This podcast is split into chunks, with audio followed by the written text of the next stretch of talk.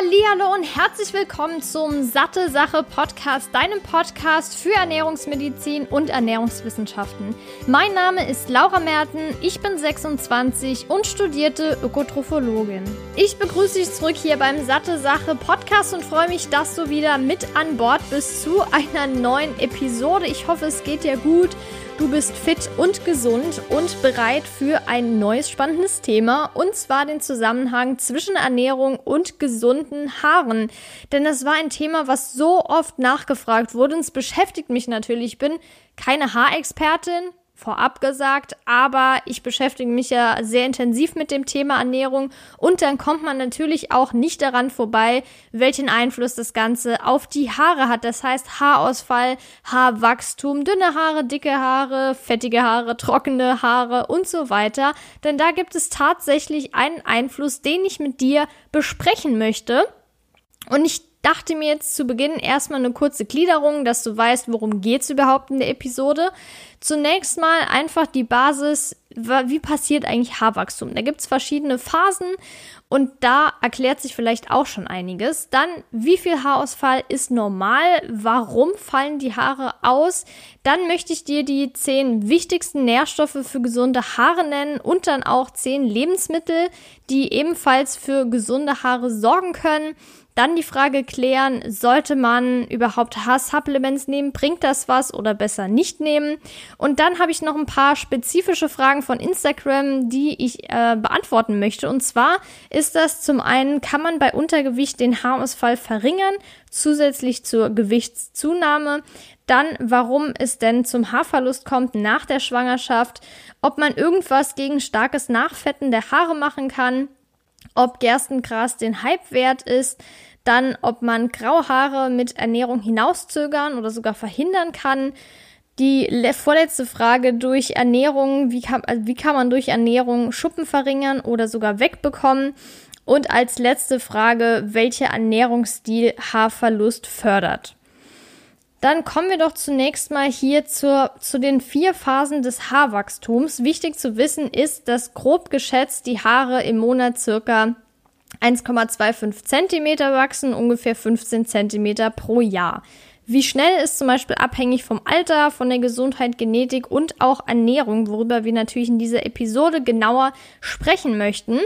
Die erste Phase nennt man auch anagene Phase und das ist die Phase mit dem meisten Haarwachstum. Darauf folgt dann die zweite Phase, die nennt man anagenes Effluvium und das bedeutet auch im Prinzip Haarverlust. Und das bedeutet dann auch wiederum, dass das Haarwachstum in dieser zweiten Phase erstmal stoppt. Dann geht's über in die dritte, die katagene Phase. Und da ja, befinden sich nur etwa ein bis zwei Prozent der gesamten Haare zu einem bestimmten Zeitpunkt, die dann etwa ja, zwei bis drei Wochen dauert. Also die Phase. Und in der Zeit hören die Haarsträhnen auf zu wachsen. So, und in der vierten Phase, der sogenannten Telogenphase, ist es so, dass die Haarsträhnen ruhen während dieser Phase und während sie sich darauf vorbereiten, vor allem sich von der Kopfhaut zu lösen. Und circa acht bis neun Prozent der Haare befinden sich zu jedem Zeitpunkt in dieser Phase. Das bedeutet ein, einfach, dass 8 bis 9 Prozent der Hase, Hase, der Haare im ständigen Gedanken daran sind, ähm, ich bereite mich jetzt vor für den Haarausfall. Also das sind so die vier Phasen des Haarwachstums. Was ist jetzt überhaupt der Grund für Haarausfall? Da gibt es mehrere. Ganz normal ist ungefähr, dass 50 bis 100 Haarsträhnen pro Tag ausfallen was meiner Meinung nach echt krass viel ist, aber letztendlich fällt das ja auch nicht so auf, weil das über den Tag verteilt ist und meistens nicht alles auf einmal ausfällt. Und das variiert natürlich auch je nach Haarlänge. Da fällt es entweder mehr oder weniger auf. Ich kenne das auch von mir. Ich hatte eine, eigentlich sehr viele Jahre sehr lange Haare ähm, sehr viele Jahre, sehr lange Haare und dementsprechend habe ich das natürlich auch intensiver wahrgenommen. Jetzt, wo meine Haare kürzer sind, merke ich es zwar immer noch, gerade weil ich dunkle Haare habe, aber nicht mehr so extrem. Und ich denke, wenn man wirklich kurze Haare hat, weshalb das bei Männern auch nicht unbedingt auffällt, dann sieht man das natürlich am wenigsten. Und abgesehen davon, auch wenn die Haare so von selbst, sage ich jetzt mal, ausfallen, kann es natürlich auch sein, wenn man lange Haare hat, da kommt es ja auch mal dazu, dass man es irgendwie einklemmt, dass man eher dran zieht als jetzt bei kurzen Haaren. Und das hat natürlich auch einen Einfluss. Weitere Gründe daneben sind aber zum Beispiel auch bei Frauen die Hormonschwankungen, also die Hormonumstellung, sowohl während der Menstruation als auch später in der Menopause oder der Schwangerschaft, worauf wir dann nachher nochmal zu sprechen kommen. Dann natürlich, was jetzt auch vor allem Thema dieser Episode ist, Nährstoffdefizite. Dann aber auch, was jetzt nicht unbedingt mit Ernährung zusammenhängt, aber total klar ist, wenn man die Haare zu oft wäscht, wenn man ähm, die Haare zu, also pleicht, zum Beispiel, wenn man die Haare blond haben will, kennst du ja bestimmt, dann zu oft bürstet oder auch Wärmestyling in Form von zu oft föhnen oder Haare kletten. Dann kann es auch sein, wenn man eine Schilddrüsenerkrankung hat, dass es da zu erhöhtem Haarausfall kommt und beim sogenannten Lupus, das ist eine rheumatoide Erkrankung aus der Gruppe der Kollagenosen und kann alle Organe befallen und kann natürlich dann auch einen Einfluss auf das Haarwachstum oder im Spezifischen auf den Haarausfall haben. Das soweit zu den Gründen des Haarausfalls. Was sind denn jetzt die zehn wichtigsten Nährstoffe für Haarwachstum und gegen Haarausfall? Ich fange jetzt erstmal an mit den Vitaminen. Das wäre zum einen Vitamin A, denn alle Zellen benötigen überhaupt Vitamin A für den Wachstum, also logischerweise auch die Haare. Und die Haare sind interessanterweise das schnellst wachsende Gewebe im menschlichen Körper. Also die brauchen dann besonders Vitamin A. Abgesehen davon hilft Vitamin A auch den Hautdrüsen bei der Produktion von Talg. Das ist diese ölige Substanz. Und dieser Talg ähm, befeuchtet dann die Kopfhaut und kann natürlich dann auch dementsprechend zur Haargesundheit beitragen.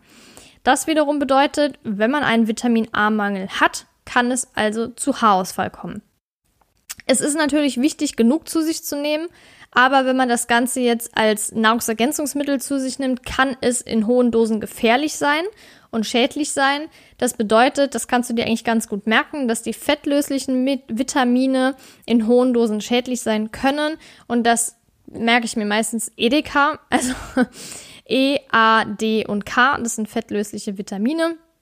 Und da sollte man wirklich aufpassen, weil in vielen Nahrungsergänzungsmitteln hohe Dosen enthalten sind und letztendlich auch hohe Dosen zu Haarausfall führen können. Also im Prinzip nochmal das Gegenteil bewirken.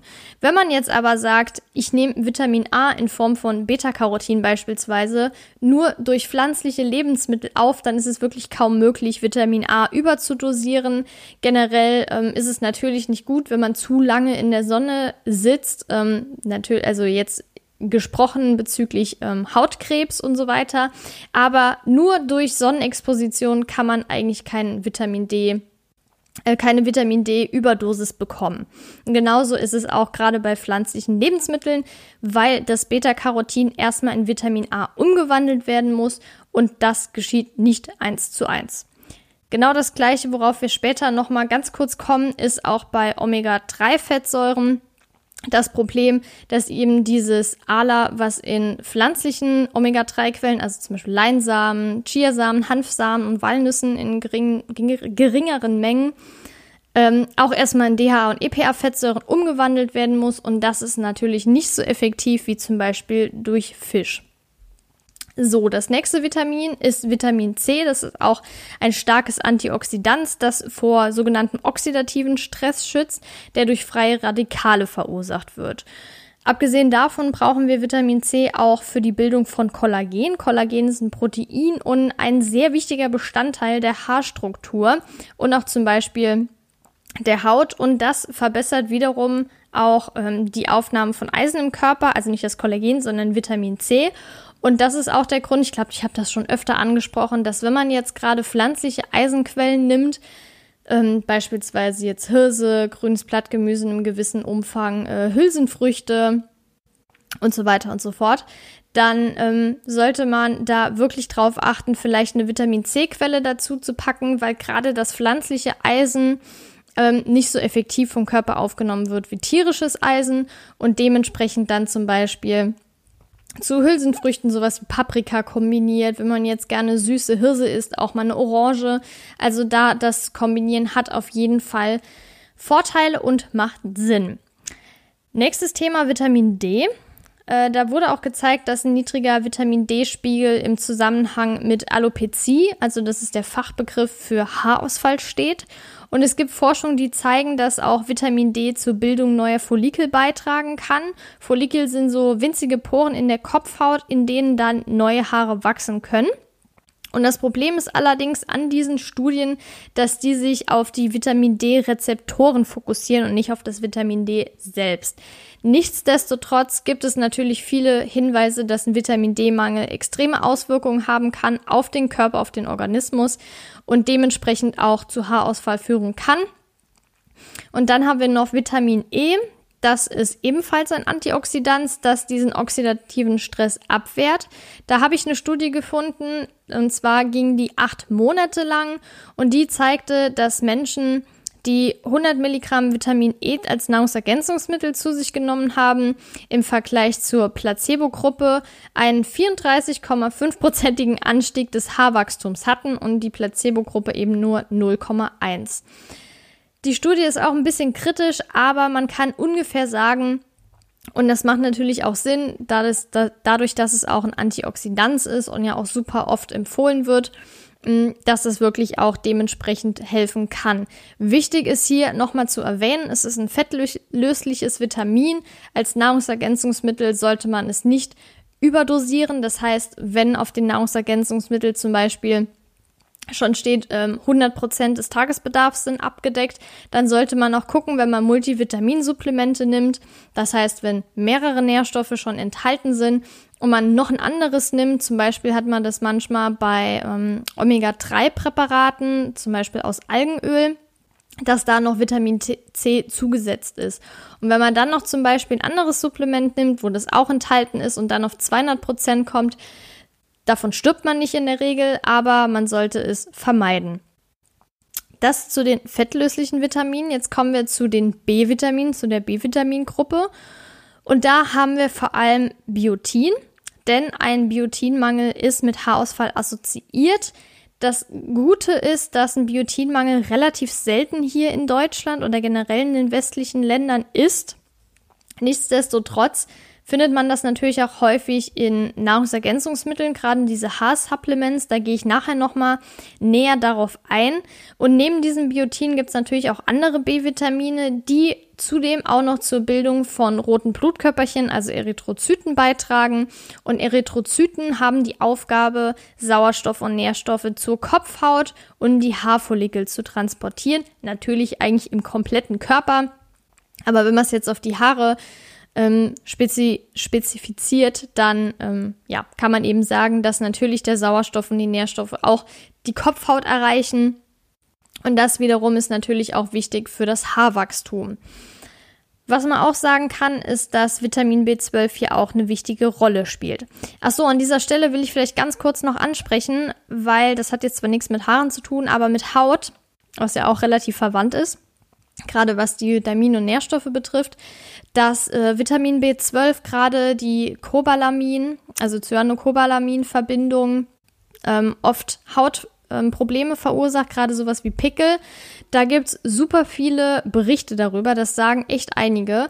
Man kann nicht 100% sagen, warum das so ist und dass es wirklich so ist, aber letztendlich kann man ja so ein bisschen ein Muster erkennen, dass gerade Cyanocobalamin eher zu Hautreaktionen führt, wie zum Beispiel Methylcobalamin. Das heißt, wenn du jetzt zum Beispiel Vitamin B12 nimmst, dann guck einfach mal da drauf, wenn du Hautprobleme hast und stell vielleicht um. Das ist ja kein Stress.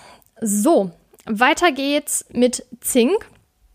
Zink spielt auch eine sehr wichtige Rolle beim Haarwachstum und der Reparatur von Haargewebe und Zink trägt, außer, trägt außerdem dazu bei, dass die Öldrüsen um die Follikel richtig funktionieren und dementsprechend auch die Haare dort richtig wachsen können. Und das Problem bei Zinkmangel ist, auch neben Haut, also Hauttrockenheit, dass man auch Haarausfall hat. Das ist so das häufigste Symptom. Und wenn man jetzt zum Beispiel einen Zinkmangel hat und Zinkpräparat einnimmt, dann kann das eben Haarausfall reduzieren.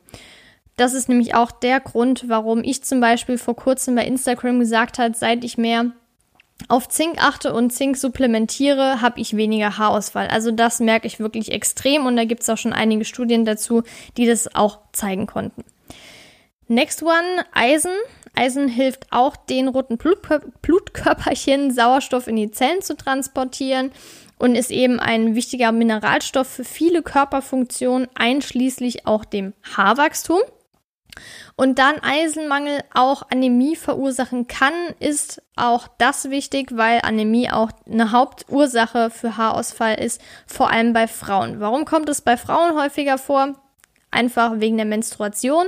Deshalb kann ich auch empfehlen, ich will natürlich jetzt hier nicht für Supplements werben ohne Ende, aber wenn man wirklich Probleme hat und sich zum Beispiel komplett vegan ernährt und wirklich nur auf pflanzliche Eisenquellen zurückgreift, dass man da vielleicht irgendwie zwei Tage vor der Menstruation, während der Menstruation und zwei Tage danach überlegt, sich ein Eisensupplement zuzulegen. Das mache ich zum Beispiel, um wirklich sicherzustellen, dass mein Körper genug Eisen bekommt, weil natürlich in dieser Zeit ein Mehrbedarf besteht. So, dann kommen wir zu Biotin. Das hatte ich ja gerade eben schon mal angesprochen. Ähm, will ich noch mal kurz näher drauf eingehen, weil ich das ja nur unter dem B-Vitamin geführt habe. Ähm, Biotin ist nämlich auch sehr wichtig für die Produktion des Haarproteins Keratin, weshalb Biotin auch oft in Nahrungsergänzungsmitteln zu finden ist. Also das ist im Prinzip so die Hauptfunktion, dass ähm, Keratin durch Biotin gebildet werden kann. Und ähm, das bedeutet allerdings, dass wenn man jetzt natürlich, wie ich ja eben erwähnt habe, schon generell keinen Biotinmangel hat, dass diese Supplements auch nicht wirklich einen großen Effekt haben. Und ja, ich denke, es schadet nicht, wenn es halt drin ist. Das Problem ist nur, was ich unnötig persönlich finde. Also es bringt einen nicht um, aber ich finde es total unnötig, dass in manchen Haarsupplements dann irgendwie ohne Witz jetzt äh, über 1000 Prozent der Bedarf gedeckt wird. Und das ist einfach unnötig, weil der Körper, wenn er nicht mehr braucht, das wieder ausscheidet. Also da würden auch 100 oder maximal 200 Prozent reichen. Zumal wir hier in Deutschland sowieso eher weniger mit Biotinmangel Probleme haben. Welcher Nährstoff auch sehr wichtig ist, ist Protein. Protein ist ja generell wichtig für Wachstum, unter anderem natürlich auch für Haarwachstum. Und das Ding ist halt auch, dass das Haar fast ausschließlich aus Eiweiß besteht. Also wir hatten ja eben schon Keratin, das ist ja auch ein Protein. Und dementsprechend ist eine ausreichende Zufuhr sehr, sehr wichtig für die Haare, fürs Haarwachstum, gegen Haarausfall. Und es gibt auch Tierstudien zumindest, die gezeigt haben, dass ein Proteinmangel das Haarwachstum verringern kann und auch sogar zu Haarausfall führen kann. Und hier auch das gleiche wie bei Biotin. Ein Proteinmangel ist in westlichen Ländern wirklich sehr selten.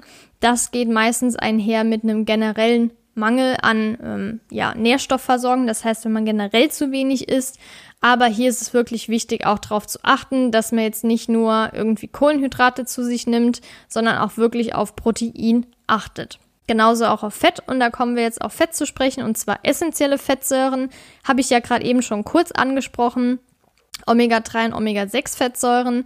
Da habe ich eine Studie gefunden an 120 Frauen, die gezeigt hat, dass ein Supplement mit Omega-3 und Omega-6-Fettsäuren sowie zusätzlich noch Antioxidantien nach sechs Monaten den Haarausfall reduzierte und die Haardichte erhöhen konnte. Das Problem ist nur, es gibt nicht genügend Studien, um jetzt ein Gesamtfazit zu ziehen. Das heißt, es gibt zwar Hinweise darauf, dass, Vita äh, dass nicht Vitamin C, dass Omega-3-Fettsäuren förderlich sind, aber man kann jetzt noch nicht genau sagen, nimm, Vit nimm Vitamin, äh, jetzt bin ich bei den Vitaminen, warum? Nimm Omega-3-Fettsäuren, dann das verhindert den Haarausfall, fördert Haarwachstum aber um es jetzt nicht nur auf die Haare zu beziehen, sind Omega-3 und Omega-6-Fettsäuren enorm wichtig für den Körper. Und deshalb, wenn man jetzt zum Beispiel kein Fisch isst und kein Fischölkapsel nimmt, wie ich zum Beispiel, würde ich wirklich empfehlen, darauf zu achten, dass man entweder wirklich einiges an Leinöl zu sich nimmt oder Chiasamen oder das Ganze eben supplementiert, weil Omega-3-Fettsäuren auch zum Beispiel entzündungshemmend sein können und wirklich viele Vorteile mit sich bringen. Also da auf jeden Fall darauf achten. Das waren die zehn wichtigen Mikronährstoffe. Ich fasse noch mal kurz zusammen. Vitamin A, Vitamin C, Vitamin D und Vitamin E. Als fettlösliche Vitamine dann die B-Vitamingruppe, hier besonders Biotin und Vitamin B12. Dann haben wir noch Zink, Eisen, ah, da fällt mir gerade was ein. Und zwar ist das wichtig zu erwähnen, wenn man jetzt zum Beispiel Nahrungsergänzungsmittel hat, wo Zink und Eisen drin ist, sollte man auf jeden Fall bedenken, dass es da Interaktionen gibt. Das heißt, die beiden reduzieren quasi die Aufnahme gegenseitig. Und wenn man jetzt aber zum Beispiel ähm, beide getrennt einnehmen möchte, dann auf jeden Fall mit genügend Abstand. Also da würde ich schon so zwei, drei Stunden dazwischen lassen, ähm, bevor du dann das nächste nimmst. Ähm, genau, Biotin hatte ich schon angesprochen und zum Schluss haben wir dann noch äh, Protein und essentielle Fettsäuren, die sehr wichtig sind. So, jetzt weißt du, welche Nährstoffe wichtig sind. Jetzt natürlich die Frage, wo ist das überhaupt enthalten? Deshalb hier nochmal zehn gute Lebensmittel für Haarwachstum und starke Haare. Und wir fangen hier direkt mal an mit Beerenfrüchten. Die enthalten nämlich einige Antioxidantien, unter anderem Vitamin C. Und wie ich ja gerade eben schon angesprochen habe, schützt Vitamin C die Haarfollikel vor Schäden durch die schlechten Moleküle, also die sogenannten freien Radikale, die allerdings im Körper und in der Umwelt auch natürlich vorkommen. Und dann als nächstes Lebensmittel haben wir Paprika. Und interessanterweise enthält Paprika mehr Vitamin C als Orangen, weil Orangen werden ja immer so irgendwie direkt mit Vitamin C assoziiert. Habe ich früher auch, bis ich dann erfahren habe, okay, krass, Paprika hat fast das oder mehr als das Dreifache an Vitamin C auf 100 Gramm wie jetzt Orangen. Und das fand ich echt spannend und deshalb würde ich auch empfehlen, wenn man jetzt wirklich sagt, ich will jetzt mal eine Portion Vitamin C aufnehmen, dann eher, wenn man Bock hat, eine Paprika zu essen als Orangen. Orangen sind natürlich nichts Schlechtes. Das meine ich jetzt nicht damit, aber Paprikas sind auf jeden Fall eine größere Vitamin C-Bombe. Dann Lebensmittel Nummer drei, Spinat. Spinat enthält Folat, Vitamin A bzw. Beta-Carotin und Vitamin C. Und alle diese drei Dinge können das Haarwachstum fördern. Vitamin A haben wir gerade eben schon gehört, hilft den Hautdrüsen bei der Talgproduktion. Vitamin C habe ich gerade angesprochen und Folat ist auch sehr wichtig für Haarwachstum, weshalb das auch oft in solchen Supplements enthalten ist. Lebensmittel Nummer vier oder die Lebensmittelgruppe sind Samen, also hier zum Beispiel genannt Leinsamen, Chiasamen und Sonnenblumenkerne. Lein- und Chiasamen enthalten vor allem, enthalten vor allem Omega-3-Fettsäuren, haben wir gerade eben schon gehört, auch sehr, sehr wichtig. Und Sonnenblumenkerne enthalten auch einiges an Vitamin E, was auch eine Antioxidant ist und dementsprechend auch wichtig für die Abwehr dieser freien Radikale ist. Als fünftes Lebensmittel haben wir Süßkartoffeln. Die enthalten einiges an Beta-Carotin. Das kannst du dir eigentlich so merken, dass orangenes Obst und Gemüse, also zum Beispiel auch Karotten, Kürbis oder auch Aprikosen, Beta-Carotin enthalten und der Körper, habe ich ja gerade eben schon angesprochen, wandelt dann diese Verbindung in Vitamin A um. Und dieser Zusammenhang von Beta-Carotin und Haaren ist einfach der, dass dass ja, das mit einer guten Haargesundheit einhergeht und interessanterweise enthält eine Süßkartoffel schon so viel Beta-Carotin, um das Doppelte des täglichen Vitamin A-Bedarfs zu decken. Also da keinen Stress machen. Und nebenbei fördert natürlich, wie ich eben schon gesagt habe, Vitamin A die Talgproduktion. So, dann kommen wir zum nächsten Lebensmittel und zwar Mandeln. Interessanterweise sind Mandeln übrigens keine Nüsse. Also, das dachte ich nämlich auch die ganze Zeit, wenn man das irgendwie die ganze Zeit unter Nüsse zählt. Also, Mandeln sind keine Nüsse. Und Vitamin E verbessert eben das Haarwachstum und verhindert auch den oxidativen Stress. Gerade ja alles schon angesprochen. Und es schützt eben außerdem auch Hautbereiche wie die Kopfhaut vor diesem oxidativen Stress und vor Schäden. Denn das Problem ist natürlich, geschädigte Kopfhaut kann auch zur Reduktion der Haarfollikel führen. Abgesehen davon schützt Vitamin E übrigens auch vor Sonnenschäden, weshalb, glaube ich, auch Vitamin E in manchen Sonnencremes enthalten ist. Also das habe ich schon mal gesehen. Vitamin A ist auch oft drin, weil das scheinbar den Bräunungsprozess verschnellern soll. Also ich kann das natürlich jetzt nicht bestätigen unbedingt. Ich habe mich da jetzt auch nicht richtig eingelesen, aber scheinbar hat es ja irgendeine Wirkung. So, jetzt hatten wir ja Mandeln, sind keine Nüsse, aber Nüsse sind trotzdem gut, weil sie neben Vitamin E auch verschiedene B-Vitamine enthalten, außerdem Zink und natürlich essentielle Fettsäuren, die auch sehr, sehr wichtig sind, weil ein Defizit an diesen ganzen Dingen, die ich gerade genannt habe, auch mit Haarverlust assoziiert sind. Abgesehen davon haben Nüsse auch noch weitere positive Effekte auf die Gesundheit, zum Beispiel durch die Reduktion von Entzündungen und die können auch zur guten Herzgesundheit beitragen. Also das ist wirklich was, was ich jedem ans Herz legen kann. Nüsse zu essen, Samen zu essen, einfach super gute und wichtige Lebensmittel und nicht irgendwie Angst zu haben, zu viel Fett zu sich zu nehmen. Dann lieber ähm, irgendwelche verarbeiteten Lebensmittel, die Öl enthalten, weglassen frittierte Sachen weglassen, irgendwie dann halt ins Salatdressing lieber Leinöl reinzuschütten, als jetzt Sonnenblumenöl oder was gibt's noch so? Ähm, Kokosöl, ja, das ist ja so ein Streitthema. Ich würde nicht zu viel Kokosprodukte verwenden. Äh, ich würde statt Kokosöl dann vielleicht eher Rapsöl oder so ein Bratöl nehmen. Aber für Salatdressing nehme ich zum Beispiel immer Leinöl, weil das auch ein sehr, sehr gutes Öl ist, was man kalt genießen kann. Man sollte es nicht erhitzen, ähm, sondern erst danach irgendwie auf die, das Gericht geben. Aber auf jeden Fall sehr wichtig genug, Nüsse zu essen. Eine Handvoll am Tag ist auf jeden Fall schon mal sehr, sehr gut. Das achte Lebensmittel oder die Lebensmittelgruppe sind Hülsenfrüchte, weil sie einfach eine sehr gute pflanzliche Proteinquelle sind. Und wie ich ja am Anfang schon erwähnt habe, ist Protein essentiell fürs Haarwachstum. Neben Protein sind da auch noch super viele andere Dinge drin, wie zum Beispiel Zink, Eisen, Biotin und Folat, die auch wiederum das Haarwachstum und den Reparaturzyklus unterstützen. Neunte, neuntes Lebensmittel ist, so ist die Sojabohne. Gibt es ja in super vielen Varianten. Und es gibt auch Studien, die gezeigt haben, dass die Nährstoffverbindungen in Sojabohnen das Haarwachstum fördern können. Und hier vor allem Spermidin. Und es gab eine Studie mit 100 gesunden Menschen, die herausfand, dass ein Nahrungsergänzungsmittel, ein Nahrungsergänzungsmittel auf Spermidin Basis die Phase des aktiven Haarwachstums, also die Anagenphase, verlängerte. Und je länger ein Haarfollikel in dieser anagenen Phase bleibt, desto länger wächst es natürlich. Das Problem allerdings hier, wie auch bei Omega-3 eben, die Forschung zu Spermidin ist noch ziemlich neu und daher sind noch weitere Studien nötig. Omega-3 übrigens nur bezogen auf Haarwachstum. Ne? Also Omega-3, da gibt's jetzt zig Studien, die auch sehr, sehr aussagekräftig sind, gerade für Herzgesundheit, Inflammation, also Entzündungsprozesse und so. Aber in Bezug auf Haarwachstum ist die Studienlage wirklich noch sehr, sehr gering. Dann ein weiteres Lebensmittel für alle, die es essen, sind Eier, weil Eier eben auch eine gute Protein- und Biotinquelle sind und die beiden Dinge das Haarwachstum auch fördern können. Biotin für die Produktion des Haarproteins Keratin sehr wichtig, wie ich ja eben auch schon äh, mit dir besprochen habe.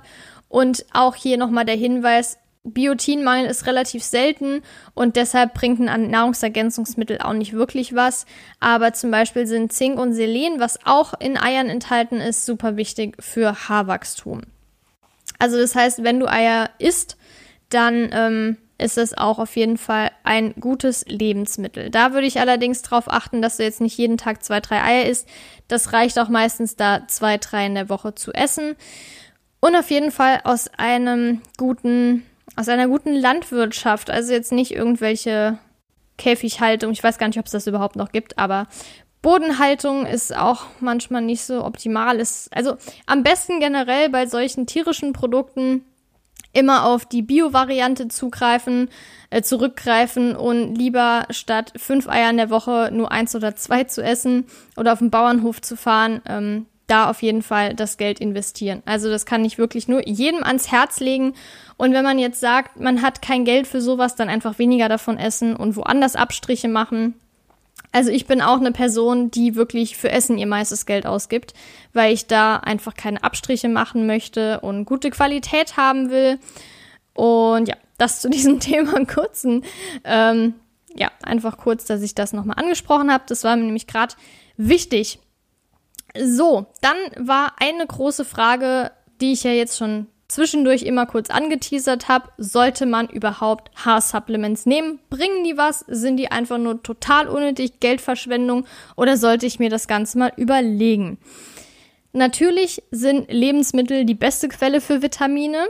Wenn man jetzt jedoch über die Ernährung nicht genug, genug bekommt, können Nahrungsergänzungsmittel durchaus sinnvoll sein und auch essentiell. Wichtigstes Beispiel ist natürlich Vitamin B12, eben kurz schon angesprochen Omega-3. Ich persönlich habe, glaube ich, auch schon mal eine Podcast-Episode darüber aufgenommen, welche Nahrungsergänzungsmittel sinnvoll sind und welche ich nehme. Es gibt auch noch mal auf jeden Fall einen ausführlichen Blogartikel darüber, den verlinke ich dir unten in den Show Notes noch mal. Den kannst du dir gerne durchlesen. Da habe ich noch mal geschrieben, was ich nehme, warum ich es nehme äh, und so weiter, um damit du auch weißt, also ja, quasi das, warum ich das nehme ähm, und ob das für dich auch sinnvoll sein könnte.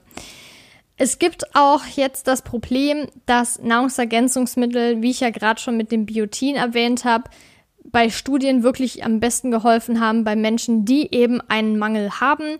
Wenn man jetzt keinen Mangel hat, gab es da keinen wirklichen Effekt. Wie jetzt, ich will nun ganz kurz nochmal auf Biotin zu sprechen kommen, weil das halt wirklich am häufigsten enthalten ist.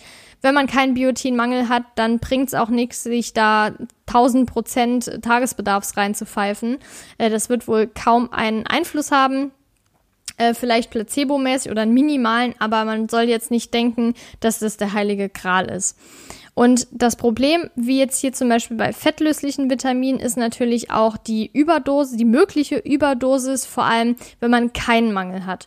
Und deshalb, bevor du generell Nahrungsergänzungsmittel nimmst, solltest du dich informieren, zum Beispiel, wenn du jetzt irgendeinen Ernährungswissenschaftler, Diätassistenten und so weiter zur Hand hast, da erstmal drüber reden oder gegebenenfalls mit dem Arzt abklären, denn es gibt nämlich auch die Möglichkeit, dass Medikamente interagieren. Also das auf jeden Fall vorher nochmal abklären, vor allem wenn es hochdosiert ist. So, dann kommen wir doch jetzt zum Schluss mal zu den Fragen von Instagram. Ich hatte ja eben schon kurz angeteasert. Ich möchte noch mal, bevor wir darauf zu sprechen kommen, eine kurze Zusammenfassung von den Lebensmitteln geben, weil das ja jetzt doch ähm, vielleicht relativ schnell ging. Deshalb nochmal aufpassen. Und zwar Lebensmittel Nummer eins Beerenfrüchte. Sei es jetzt Blaubeeren, Himbeeren, Erdbeeren gehören übrigens nicht dazu. Ähm, Johannisbeeren, Stachelbeeren und so weiter. Also die sind immer gut, da würde ich mich auch nicht zurückhalten und deshalb das erste Lebensmittel oder die erste Lebensmittelgruppe.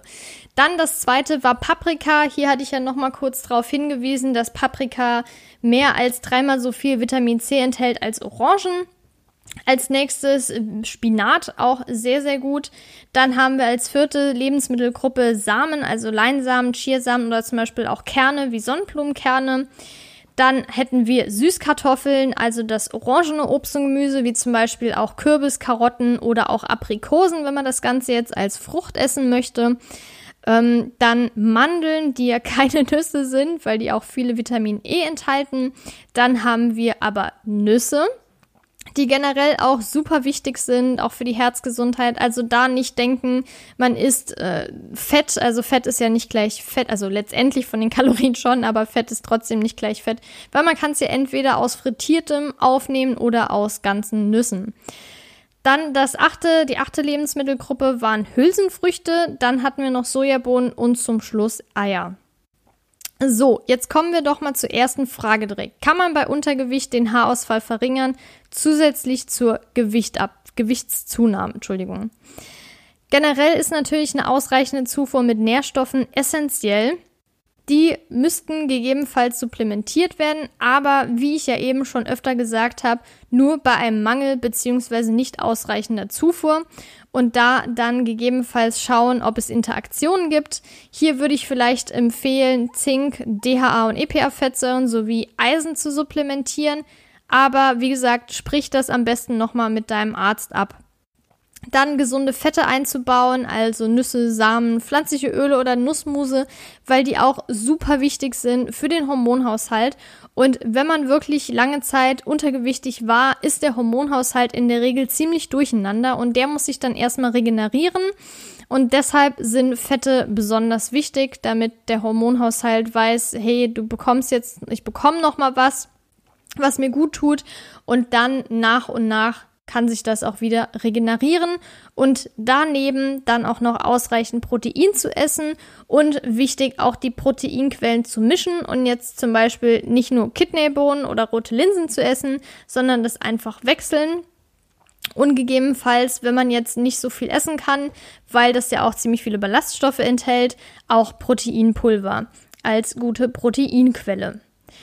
Nächste Frage, wieso fallen die Haare so sehr aus nach der Schwangerschaft? Also während der Schwangerschaft ist es so, dass verschiedene Hormone, also dass die Produktion von verschiedenen Hormonen, wie zum Beispiel dem HCG-Hormon, Östrogen, Progesteron, Oxytocin und Prolaktin steigt.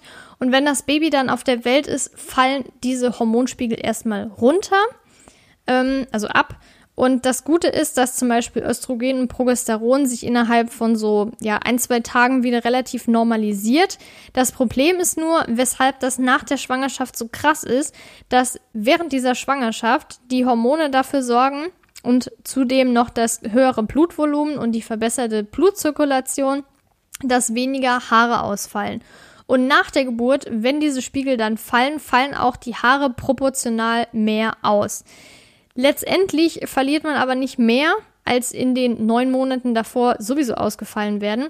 Es kommt halt allerdings alles auf einmal dann erstmal, weshalb es dann auch extrem ausfällt. Aber absolut keine Panik schieben, das kann auch mal bis zu keine Ahnung, acht, neun Monate andauern. Wenn es über ein Jahr später immer noch so ist, dann würde ich das mal abchecken lassen, aber das ist was ganz Normales. Aber Grund ist vor allem eben, dass diese Hormone also dass die Hormonspiegel eben sinken und unter anderem das Blutvolumen nochmal abnimmt und die Blutzirkulation sich wieder auf ein normales Niveau quasi ähm, normalisiert. Die nächste Frage war, ähm, ob man starkes Nachfetten der Haare durch Ernährung verhindern kann. Also ich kann nur persönlich sagen, dass ich manchmal eine ich nenne es jetzt mal Kur mache, indem ich meine Haare über mehrere Tage ausfetten lasse. Vielleicht hat das, äh, hast du das auch schon mal gemacht. Das ist wirklich sehr sinnvoll. Denn ich tendiere auch eher zu fettigem Haar, aber dummerweise trockener Kopfhaut. Und wenn ich dann wirklich irgendwann bin, also an dem Punkt bin, dass ich fast jeden Tag meine Haare waschen müsste, sage ich so, stopp, ich hoffe, dass ich jetzt in den nächsten Tagen keinen wichtigen Termin oder so habe und nutze dann diese Zeit, um meine Haare von dem vielen Waschen zu erholen. Das heißt, ich nehme mir dann eine Woche, wo ich versuche, meine Haare gar nicht zu waschen. Das mache ich ab und zu dann mal.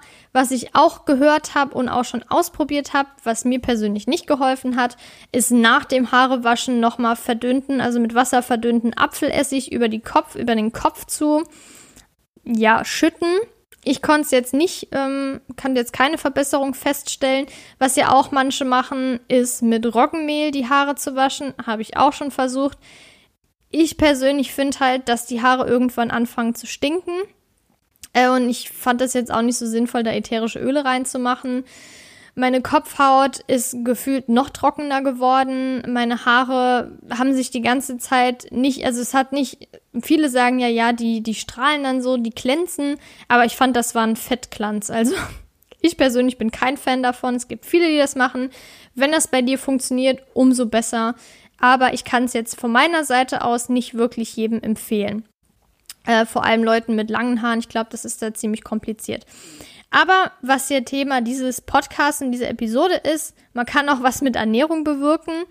Was oft empfohlen wird, ist auf bestimmte Sachen zu verzichten, wie zum Beispiel Zucker oder generell raffinierte Kohlenhydrate, dann frittierte Sachen, Milchprodukte und ein zu hoher Salzkonsum. Wenn man jetzt mal ab und zu das Essen Salz, es gibt ja diese 6 Gramm am Tag, die als Maximumwert empfohlen werden, wenn man sich mit ganzen Lebensmitteln ernährt, dann schafft man die auch meistens gar nicht mal richtig. Das meiste Salz, was man aufnimmt, ist meistens durch ja, Fertigprodukte. Und wenn man davon sowieso nicht so viel isst, was ich generell empfehlen kann, dann ähm, hat man da auf jeden Fall schon mal gute Karten. Was man dafür mehr essen sollte, ist Gemüse, Hülsenfrüchte und pflanzliche Fette. Die nächste Frage fand ich sehr, sehr spannend, weil das auch wirklich bestimmt auf viele Menschen zutrifft. Und zwar, kann man graue Haare irgendwie mit Ernährung beeinflussen, sodass sie so spät wie möglich kommen. Und es ist möglich, aber nur zu einem geringen Teil, weil vor allem bei grauen Haaren die Genetik eine große Rolle spielt. Ähm, da kann ich vielleicht eine kurze Case Study von Jan erwähnen. Der hat genetisch bedingt schon sehr früh erste graue Haare bekommen. Also Jan ist 28 und hat aber gerade so an den Seiten schon einige graue Haare und neben Stress bedingt, was auch bei vielen Menschen der Fall ist, die sehr früh und vor allem schnell dann ergrauen, hat er festgestellt, dass wenn er sich, wenn er genug Kupfer zu sich nimmt, weniger graue Haare sich bilden, also neu bilden vor allem. Das ist jetzt halt nur eine Erfahrung, keine Studie. Ich glaube, da gibt's jetzt auch keine allgemeingültige Aussage und wirklich einen Beweis, dass das hilft. Aber das hat er für sich persönlich festgestellt. Ähm, es gibt natürlich jetzt auch den Hinweis, dass diese, äh, dass diese Nährstoffe helfen können, also Kupfer. Aber es gibt noch andere Nährstoffe, die oft genannt werden und die können eben auch dazu beitragen, dass diese vorhandene Pigmentierung, also die Farbe der Haare erhalten bleibt und das Ergrauen insgesamt verzögert werden kann. Man kann auf keinen Fall Ergrauen verhindern, das ist absolut unmöglich, vor allem nicht mit Ernährung, man kann es natürlich immer färben, aber irgendwann ist der Punkt erreicht, wo jeder Mensch ergraut. Aber man kann trotzdem sagen, dass eigentlich alle Nährstoffe, die ich eben genannt haben, habe, auch dazu beitragen, dass nicht nur die Haare gesund sind und nicht ausfallen, sondern eben auch das Ergrauen ja, nach hinten verschieben. Und zu dem, was ich eben schon alles erwähnt habe, kommt zum Beispiel auch Calcium oder das erwähnte Kupfer. Dann auch noch ähm, gerade speziell genannt die B-Vitamine B5, also Pantothensäure, Vitamin B6, Pyridoxin, Vitamin B9, das ist ja Folat, ähm, Vitamin B12 hatte ich eben schon genannt und das sind eben Nährstoffe, die wichtig sind, nicht nur natürlich für, um graue Haare zu, also das Bekommen von grauen Haaren zu verzögern, sondern generell nicht nur für Haare, sondern für den kompletten Körper, für alle möglichen Funktionen super wichtig. Aber nochmal, um das Ganze jetzt zu verdeutlichen. Dann haben wir das Thema Schuppen. Wie kann ich Schuppen loswerden? Das Problem auch hier ist, dass Schuppen teilweise genetisch bedingt sind und auch mit der Haut zusammenhängen. Das heißt, wenn man generell eher trockene Haut hat, dann spiegelt sich das auch oft auf der Kopfhaut wieder. Da gibt's ja auch den Unterschied zu machen zu Schuppenflechte. Das ist ja nochmal was ganz anderes. Da würde ich dir empfehlen, meine Podcast-Episode anzuhören mit der Bianca. Da haben wir nämlich über Psoriasis, also Schuppenflechte und Neurodermitis gesprochen. Da gibt's dann nochmal explizite Tipps, was man da beachten sollte. Aber nichtsdestotrotz gibt es auch einen Unterschied zwischen, ich nenne es jetzt einfach mal trockenen Schuppen und Fettschuppen. Fettschuppen entstehen ja dadurch, dass die Haare fetten einfach und trockene Schuppen kommen halt auch von einer trockenen Kopfhaut. Und generell wird ja für trockene Haut empfohlen, weniger Zucker und Milchprodukte zu essen und dafür auch mehr auf pflanzliche Öle zurückzugreifen. Und da wird dann auch unter anderem ein B-Vitaminmangel genannt, der in Zusammenhang mit trockener Kopfhaut gebracht wird. Und ich würde einfach sagen, wenn man jetzt wirklich starke Probleme mit Schuppen hat, sollte man vielleicht erstmal darauf achten, diese Lebensmittel zu ähm, vermeiden, also Zucker zu reduzieren und Milchprodukte Produkte vielleicht mal wegzulassen, ist ja jetzt auch nicht so schwer. Es gibt ja super viele Alternativen. Ähm, und gegebenenfalls dann auch zu supplementieren, wenn es eben nicht besser wird, das einfach mal zu testen. Wenn das nichts bringt, nochmal weglassen. Also das Gute ist, B-Vitamine sind ja wasserlösliche Vitamine. Das heißt, wenn der Körper denkt, äh, ich brauche gar nicht so viel, wird es ausgeschieden aber man muss ja nicht unnötig supplementieren, wenn es eh nichts bringt. Aber vielleicht nochmal wichtig der Hinweis, in der Regel dauert das ein paar Wochen, bis man wirklich einen Unterschied merkt und das geht nicht von heute auf morgen. Dann eine weitere spannende Frage, die uns schon super oft gestellt wurde, ist zum Thema Superfoods und hier jetzt explizit zum Thema Gerstengras, ob das denn den Hype wert ist. Und oft geht es um diese Gerstengrasblätter, nicht die Samen, die eben als Pulver vermarktet werden, sei es jetzt in Kapseln oder so zum Beispiel zum Anrühren. Bestimmt gibt es noch andere Formen, aber das sind, glaube ich, so die häufigsten. Es gibt bestimmte Wirkungen, die postuliert werden und teilweise auch sogar nachgewiesen sind. Und das ist zum Beispiel einmal, dass es den Schlaf fördert durch sogenannte Gamma-Aminobuttersäure. Die kann nämlich die neurale Erregbarkeit im zentralen Nervensystem verringern und dadurch auch als Hemmender und wirkt dadurch auch als Hemmender Neurotransmitter, dann soll es die Verdauung verbessern, weil die Ballaststoffe, die enthalten sind, eben das Stuhlvolumen erhöhen. Dann soll es bei der Gewichtsabnahme helfen und den Plasmacholesterin und die Triglyceridkonzentration verringern. Es soll die Gesundheit von Haut, Haaren und Nägel verbessern, worum es ja hier gerade geht. Es enthält Antioxidantien, verschiedene, zum hohen, zu hohen Dosis jetzt Saporine, äh, Lignane und die Superoxiddismutase und die wirken eben antioxidativ. Und gerade speziell die Lignane, die helfen bei der Verstoffwechslung von Bakterien, die wiederum Erkrankungen verursachen können. Und diese Superoxiddismutase hilft beim Schutz der Zellen vor freien Radikalen. Neben diesen ganzen Dingen ist in Gerstengras zum Beispiel noch viele andere Dinge enthalten, wie zum Beispiel das Enzym Katalase, das das Zellgift von Wasserstoffperoxid durch die Spaltung in Wasser und Sauerstoff unschädlich macht. Dann das Antioxidant Lutonarin. Dann aber auch noch Chlorophyll, das ist ja dieser grüne Farbstoff, Vitamin K, Magnesium, Chrom, Schwefel und Calcium. Wichtig zu erwähnen ist vielleicht noch, dass Menschen mit Zöliakie da aufpassen müssen ähm, und dass es bei Menschen, ähm, mit zum Beispiel, die zum Beispiel Antidiabetika nehmen, auch zu Interaktionen kommen kann. Ja, ähm, also das Fazit ist, mein persönliches Fazit, dass Gerstengras viele gesundheitliche Vorteile mit sich bringt, ganz klar, die teilweise auch in Studien belegt wurden. Ich würde sagen, man kann es einfach mal nehmen, es ist aber nicht unbedingt nötig, denn ich finde, wenn man sich wirklich ausgewogen ernährt, ja, macht das. Also man kann es natürlich on top nehmen, ganz klar, man kann auch Superfoods essen, aber die Frage ist halt, ist es wirklich nötig? Manche zwingen sich das vielleicht auf, weil es ja gerade so in Pulverform auch nicht so geil schmeckt. Und da würde ich mich jetzt nicht verrückt machen. Ähm, wie gesagt, man sollte halt mögliche Interaktionen beachten. Da finde ich vielleicht spannend, jetzt an der Stelle schon mal zu erwähnen, dass ich ähm, in ein paar Wochen auch eine Episode nochmal mit Professor Smollig aufnehme und zwar zum Thema Wechselwirkung von Lebensmittel und Arzneimittel. Und da gehen wir auch nochmal auf Superfoods ein. Also, wenn dich das näher interessiert, schalt auf jeden Fall da nochmal ein. Du kannst den Podcast auch gerne kostenlos abonnieren, dann bekommst du nämlich direkt eine Nachricht, wenn die Episode online ist. So, die letzte Frage. Und zwar, welcher Ernährungsstil verschlechtert das Haarwachstum? Das ist ziemlich schwer zu sagen, weil ja kein bestimmter Ernährungsstil oder keine bestimmte Diät daran schuld ist.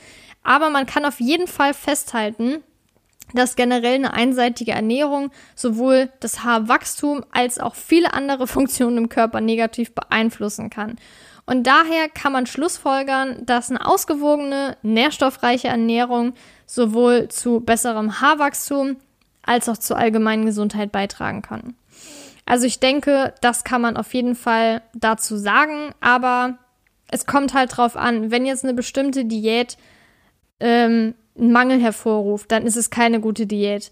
Ähm, wenn jetzt zum Beispiel irgendeine bestimmte Ernährungsform, ähm, sei es jetzt, was weiß ich, vegan kann ja auch einige, wie zum Beispiel Vitamin B12-Mangel verursachen oder andere zum Beispiel noch, wenn man da nicht drauf achtet, dann ist es auch nicht so optimal. Also generell, wenn es irgendwie dazu kommen könnte, dass ein Mangel, also ja, dass es einen Mangel geben könnte, dann würde ich generell sagen, es ist keine gute Ernährung. Ähm, und deshalb sollte man da nicht nur wegen den Haaren, sondern auch wegen ganz vielen anderen Funktionen im Körper aufpassen.